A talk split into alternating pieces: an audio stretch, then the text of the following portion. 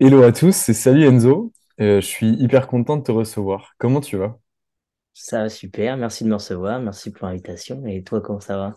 Ça va super, bah, surtout, surtout quand je reçois des, des jeunes comme toi qui sont aussi passionnés par euh, ce qu'ils font. Ça va être un épisode, je suis sûr, euh, super cool. Get set. Podcast franglais, on parle de personnes, de leur histoire et l'impact que le sport a eu dans leur vie. Le track inconnu. Tu es artiste peintre, tu mêles l'art avec le sport et tu es d'ailleurs en ce moment en pleine création exposition qui est nommée Roland, c'est ça? C'est exactement ça. Génial. On va en- y revenir un peu plus tard.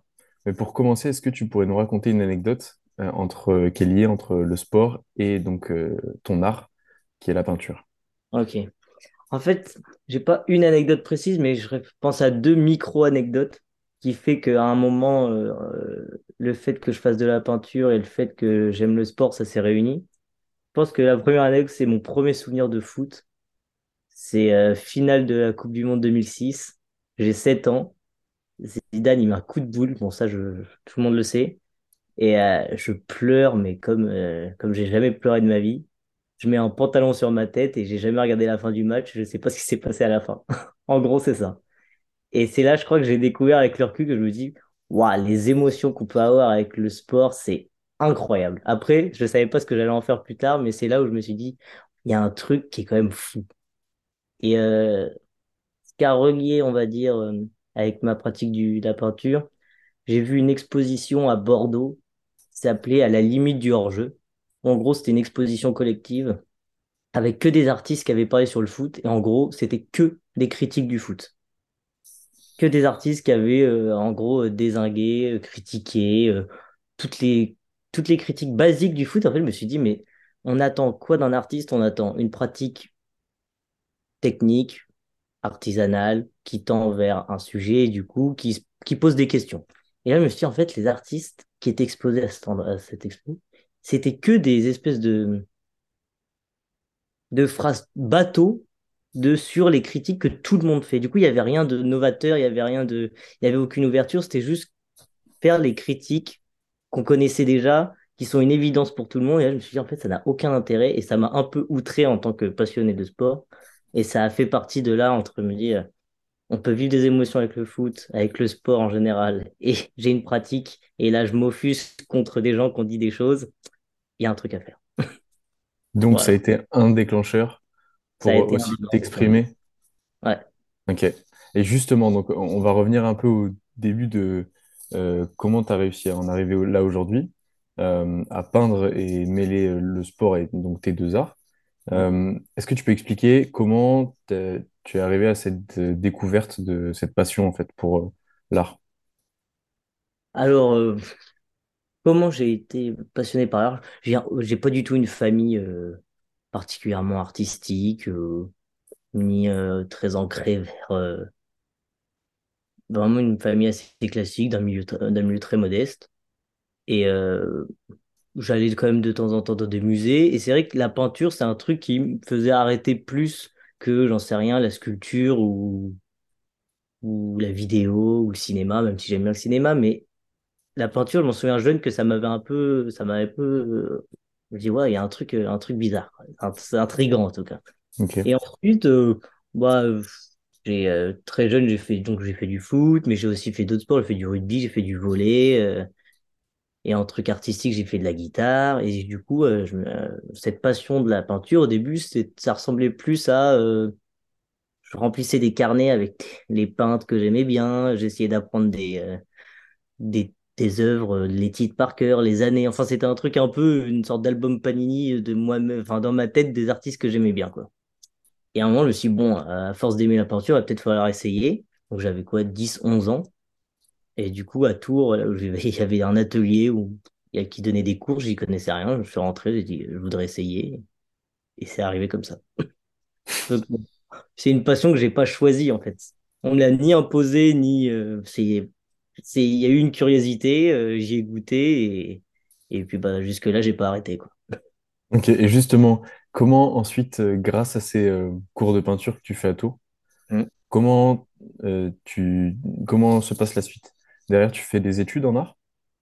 Alors, donc j'ai commencé vers 10-11 ans, si je dis pas de bêtises. Et j'ai été élève là-bas jusqu'à mes, dans cet atelier jusqu'à mes 18 ans. Donc au début, c'est un cours par semaine, on, apprend, puis après c'était de plus en plus intensif, plusieurs fois par semaine, un truc un peu, un peu sportif. Et j'avais au début, quand j'étais au lycée, l'ambition de d'aller faire les beaux-arts, surtout les beaux-arts de Paris. Du coup, là, c'était une préparation un peu sportive où on dessine, on dessine, on dessine, on peint, on dessine, on dessine, on fait des dossiers, des books, on travaille activement. Et en fait, euh, j'ai tenté les Beaux-Arts de Paris, du coup, mais j'ai pas été pris parce que c'est, une école qui est très, très renommée, très compliquée à rentrer aussi directement post-bac. Et, euh, et du coup, j'ai fait une année de fac de philo.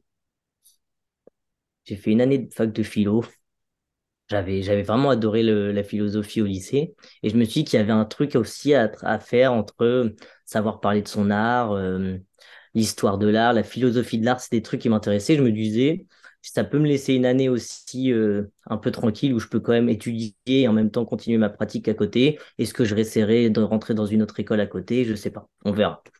Et euh, de là, euh, du coup, ça m'a fait beaucoup de bien sur mon propos, savoir parler, savoir écrire, savoir des trucs qui vont être hyper importants, qui me sont toujours aussi importants aujourd'hui par rapport à ma pratique. Et de là, en gros, l'atelier dans lequel j'étais élève m'a proposé de faire un petit remplacement un jour. Donc j'ai 18, ouais, 18 ans, presque 19 ok, euh, un peu bizarre. l'élève que j'étais, d'un coup, il se retrouve le professeur avec des élèves, enfin, je deviens le professeur d'élèves avec qui j'étais à côté, donc il y a un truc un peu bizarre. Et euh, de là, bah, ça s'est hyper bien passé. Puis au début, après, j'ai fait des stages pendant les vacances de deux semaines. Puis après, bah, je suis devenu prof là-bas pendant deux ans, à plein temps, à avoir une centaine d'élèves par semaine des jeunes, euh, des adultes, des gens très confirmés, des gens qui avaient des, des envies d'aller euh, dans des écoles supérieures, euh, des retraités qui avaient, qui avaient travaillé toute leur vie sur la peinture, enfin bref, tout type d'élèves. Donc voilà, c'est un peu le hasard que je me sois devenu prof, c'est un concours de circonstances. Ouais, carrément. En plus, tu es encore hyper jeune. C'est ça, 24 ans depuis quelques semaines. Ok. Et donc 24 ans, tu deviens prof dans une petite école de, de peinture. Et ensuite, tu... il y a un moment donné où tu te dis, je vais faire des œuvres pour moi, ou tu continues à peindre en même temps? Alors du coup, j'ai eu toujours une pratique, euh, évidemment. Et en plus, euh, la pédagogie, ça m'a beaucoup aidé dans ma pratique, parce qu'en fait, les... j'étais complètement, euh, j'avais complètement une carte blanche sur la pédagogie, je gérais tout. Et du coup, euh, j'imposais à mes élèves des questions, des problématiques de peinture que je me posais moi-même. Et du coup, j'essayais de trouver des réponses avec eux. Je profitais d'eux aussi pour me trouver des. Enfin, c'était vraiment un échange. Et là, c'était vraiment agréable. Et du coup, euh, de ça, j'ai quand même ma production à côté. J'ai pas un temps hein, immense à y consacrer parce que je suis prof. Et puis, du coup, le Covid arrive, euh, l'école ferme. Et du coup, là, je me dis, bon, bah, là, c'est peut-être le moment de, d'essayer de se lancer et de, de se confronter vraiment au métier, d'entre guillemets, de peintre. Et du coup, rentrer dans un système de professionnalisation, on va dire, à candidater, répondre à des appels d'offres, essayer d'exposer de plus en plus, etc., etc. Parce que ça, c'est quand même un autre métier que être prof. Ça n'a euh, rien à voir. Parce que. Découvert un monde que j'ignorais totalement. Ça serait intéressant de, qu'on en parle un peu, de voir un peut-être presque ce côté euh, bah, business parce qu'en fait euh, il faut savoir aussi se vendre. Là on va pas enfin tu fais une exposition donc tu te vends tu fais de la communication. C'est aussi intéressant. Ah ben, il y, y, a 50 métiers. Ouais c'est ça. C'est là on se dit euh, moi je pensais on est dans une idée un peu ouais de rêve un peu naïf de ça y est je fais de la peinture il suffit de peindre en fait et après si je travaille beaucoup au mérite ça marchera quoi. Non Et bah, justement, c'était quoi les, les premiers murs euh, auxquels tu t'es confronté quand... euh, Bah, les premiers, les premiers murs, c'est déjà, euh, j'ai aucun réseau parce que j'ai pas fait d'école. Hmm. Et en plus, dès que je me présente à quelqu'un, un galeriste ou j'essaye de parler à quelqu'un, on me dit, t'es autodidacte parce que t'as pas fait d'école. Alors qu'en soi, j'ai été élève pendant euh, 10 ans à apprendre toutes les semaines avec finalement une, un apprentissage presque presque des peintres du, 18e, quoi. On va voir le peintre de son village, on apprend à côté de lui, et puis après, on, essaye d'éclore et après, on va à la capitale, en gros. Donc, en fait, finalement, un apprentissage méga pratique, presque artisanal, plus que plus théorique qu'on pourrait avoir aux Beaux-Arts. Mais du coup, j'ai pas de réseau et on me taxe de autodidacte. Ok. Comment tu fais du coup pour euh, surmonter ça? Alors, comment je surmonte ça? Euh, bah, on essaye de... Il faut être complètement autonome, c'est-à-dire qu'il faut réussir à se débrouiller pour avoir des photos qualitatives de sa peinture, euh, essayer de trouver euh, des gens pour euh, monter un site internet, être actif sur les réseaux sociaux au maximum. Il faut répondre à des appels à candidature sans cesse, il faut écrire sur son travail, il faut faire des books. Là, sur les, toutes les expositions, il faut faire des affiches. Là, sur, donc, euh, du coup, je travaille avec un ami qui est graphiste. Euh, en plus, pour ces affiches, on a dû euh, prendre des photos. Du coup, faut être photographe, faut louer des, des labos photos, des studios. Enfin, c'est un truc. C'est pas juste. Et puis après, il y a tout le statut aussi juridique, savoir déclarer, quel statut choisir. Enfin bref, c'est un métier, quoi. C'est un vrai métier. Ouais. Et plus ça avance, moins, moins le temps pour la pratique est grand, en fait. C'est Ouais, c'est ça. Et justement, en parlant de pratique, est-ce qu'on peut revenir à donc, euh, la, la création que tu es en train de faire en, en ce moment, euh, Ouais. qui s'appelle Roland? Euh, Est-ce que tu peux expliquer ce que c'est? Parce que le concept, il m'a beaucoup marqué j'ai trouvé ça hyper cool. La, re- la- on voit vraiment la relation avec le sport euh, totale. Donc vas-y, je te, je te laisse expliquer. Alors, donc déjà, c'est un lieu assez atypique qui est à Nantes, où il y a deux pièces, et entre les deux pièces, il y a une espèce de verrière en accordéon. Donc, de la pièce où on est, on voit l'autre. J'ai visité ce lieu par hasard, et tout de suite, je me suis dit, il y a un truc à faire avec cette idée d'être devant et d'être derrière, de l'autre côté, il y a un truc à faire. Ça s'arrête là. Je sais pas ce qui se passera, j'en sais rien. Ensuite, j'apprends que ce lieu, il est mis à disposition des artistes et qu'il y a un concours qui est organisé chaque année pour avoir le lieu à disposition un mois. Il y a carte blanche, on propose ce qu'on veut. Ça peut être une exposition, une performance, ça peut être n'importe quoi.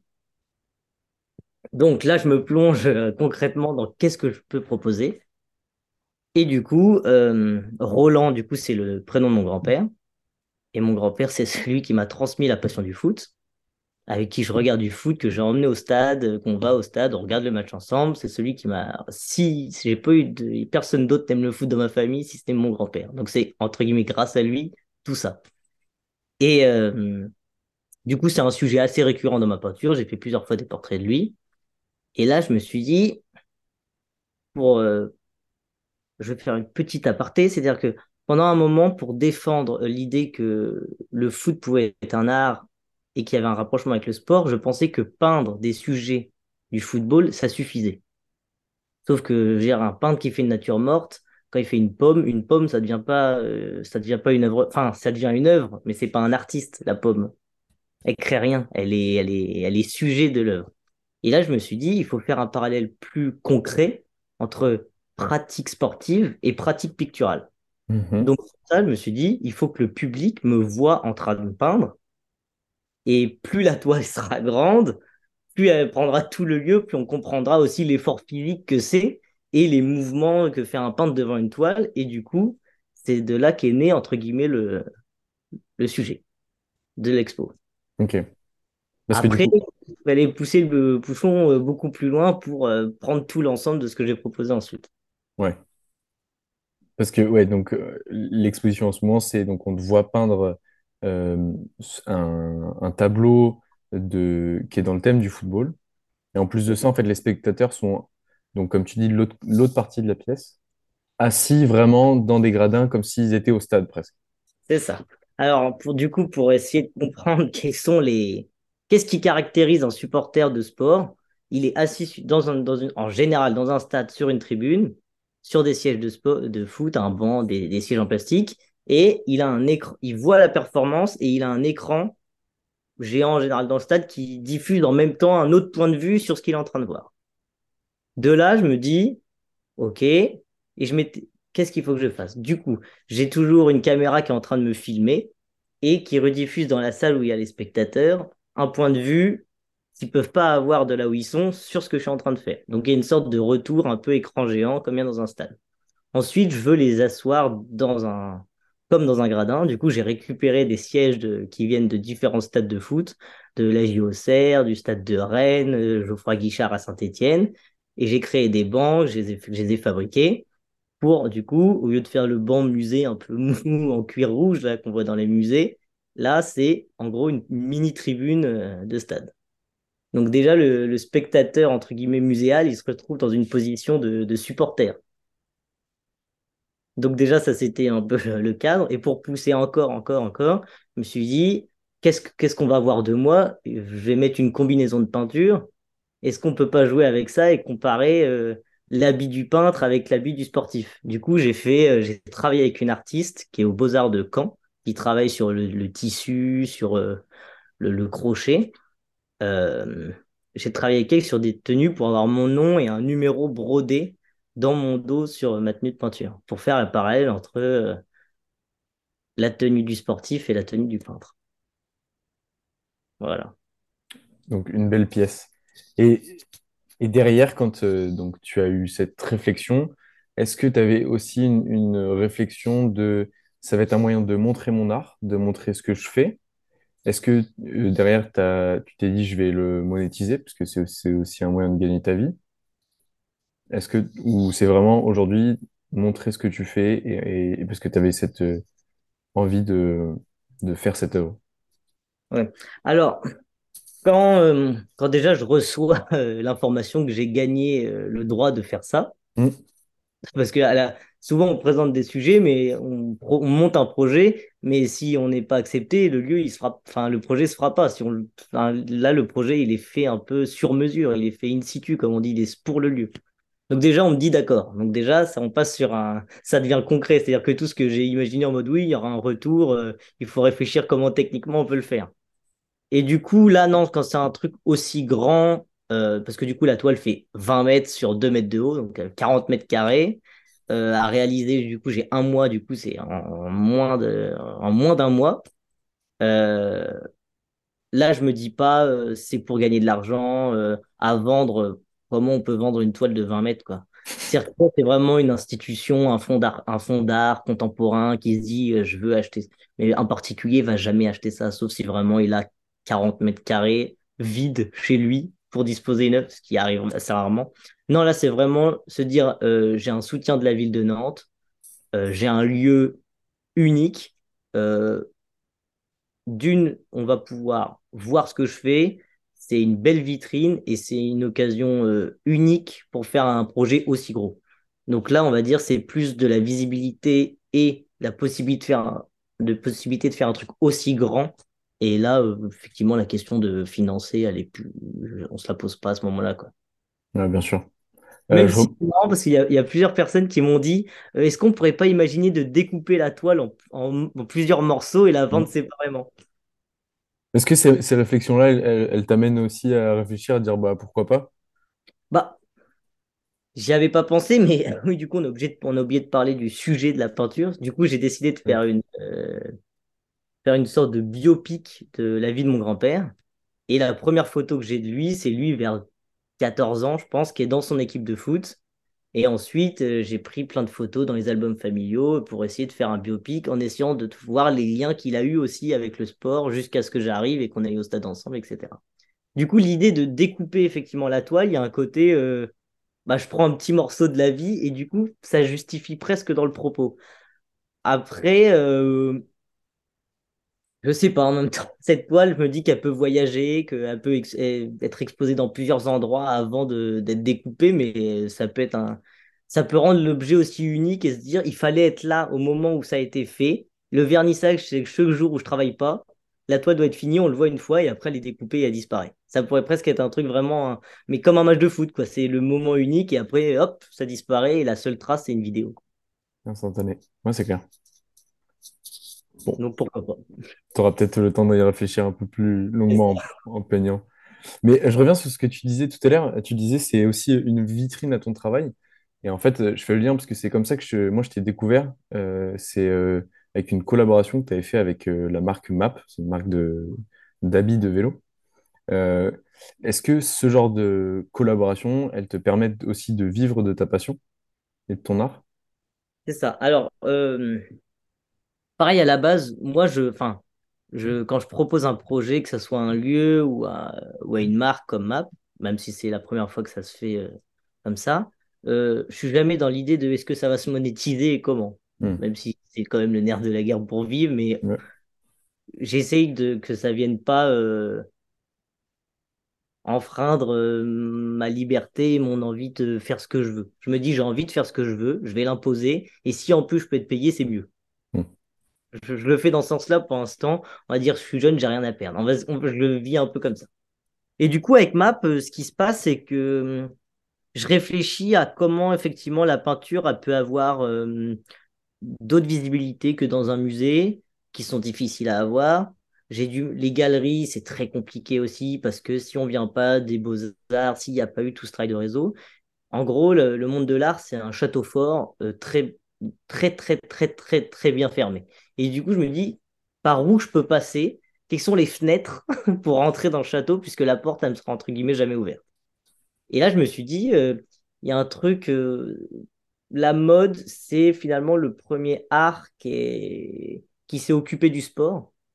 Euh, tout le sportswear, le fait de porter un maillot de foot dans la vie, maintenant c'est devenu euh, normal. Balenciaga, maintenant ils font des maillots de foot. Gucci font des maillots de foot. Enfin, en gros, la mode a utilisé le, monde de la rue, le sport, et tout ça s'est mélangé. Et de là, je, Maps, c'était une, comme j'aime le vélo aussi, toutes ces marques-là, je, les connaissais et je me disais, ils sont forts parce qu'ils jouent avec la carte sensible de la mode et en même temps le vêtement technique propre au sport. Et de là, je me dis, euh, bah, je vais leur proposer un projet. Pourquoi je pourrais pas euh, peindre euh, leur maillot, faire une campagne de pub? Je sais pas. En fait, je leur, envoie un mail comme ça, je connais personne. Je me suis dit, il y a un truc qui peut se rencontrer entre nos univers, entre le sport, la mode et la peinture. Ça peut devenir une pub, ça peut devenir une toile, ça peut faire une expo. Je sais, quand je les contacte, je sais pas ce que ça va donner, mais je me dis, il y a un truc à faire. Et j'envoie un mail. Voilà, tout simplement. Euh, et, j'ai une réponse hyper rapide en mode euh, ça nous intéresse beaucoup, euh, mais on en reparle. Et on s'est reparlé quelques mois après. Et voilà. Génial. Ça me fait penser à, tu vois, qu'est-ce que, qu'est-ce que tu pourrais donner comme conseil à un jeune pareil que toi qui aime peindre ou qui a un autre art et, et qui se dit, bah, en fait, j'hésite, j'ose pas, qu'est-ce que, qu'est-ce, un conseil qui pourrait l'aider, tu vois?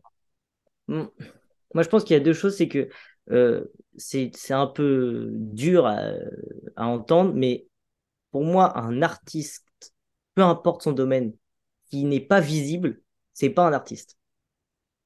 C'est-à-dire qu'un musicien qui joue dans sa chambre, c'est pas un musicien. L'art, il existe que s'il y a un public. Même si c'est deux personnes, mais l'art, c'est la rencontre entre une création par quelqu'un et un public. Après, cette définition, elle peut être euh, critiquée ou pas, mais en tout cas, je pense qu'elle existe si elle est vue par quelqu'un, peu importe qui.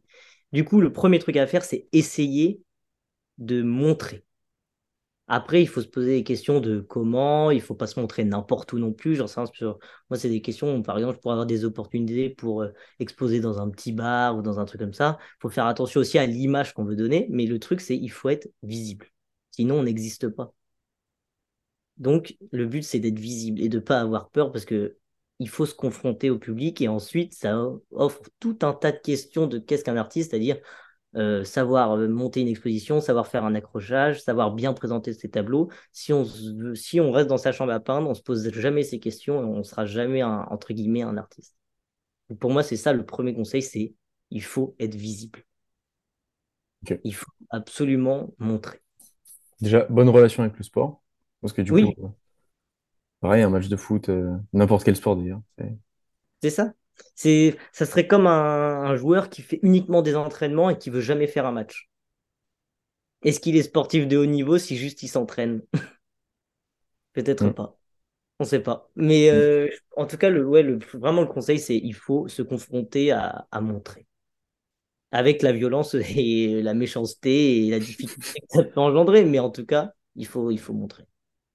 Et le deuxième micro-conseil qui va avec, c'est euh, personne ne, nous attend. C'est-à-dire que personne n'a besoin d'un artiste en plus. Hmm. Il y en a assez.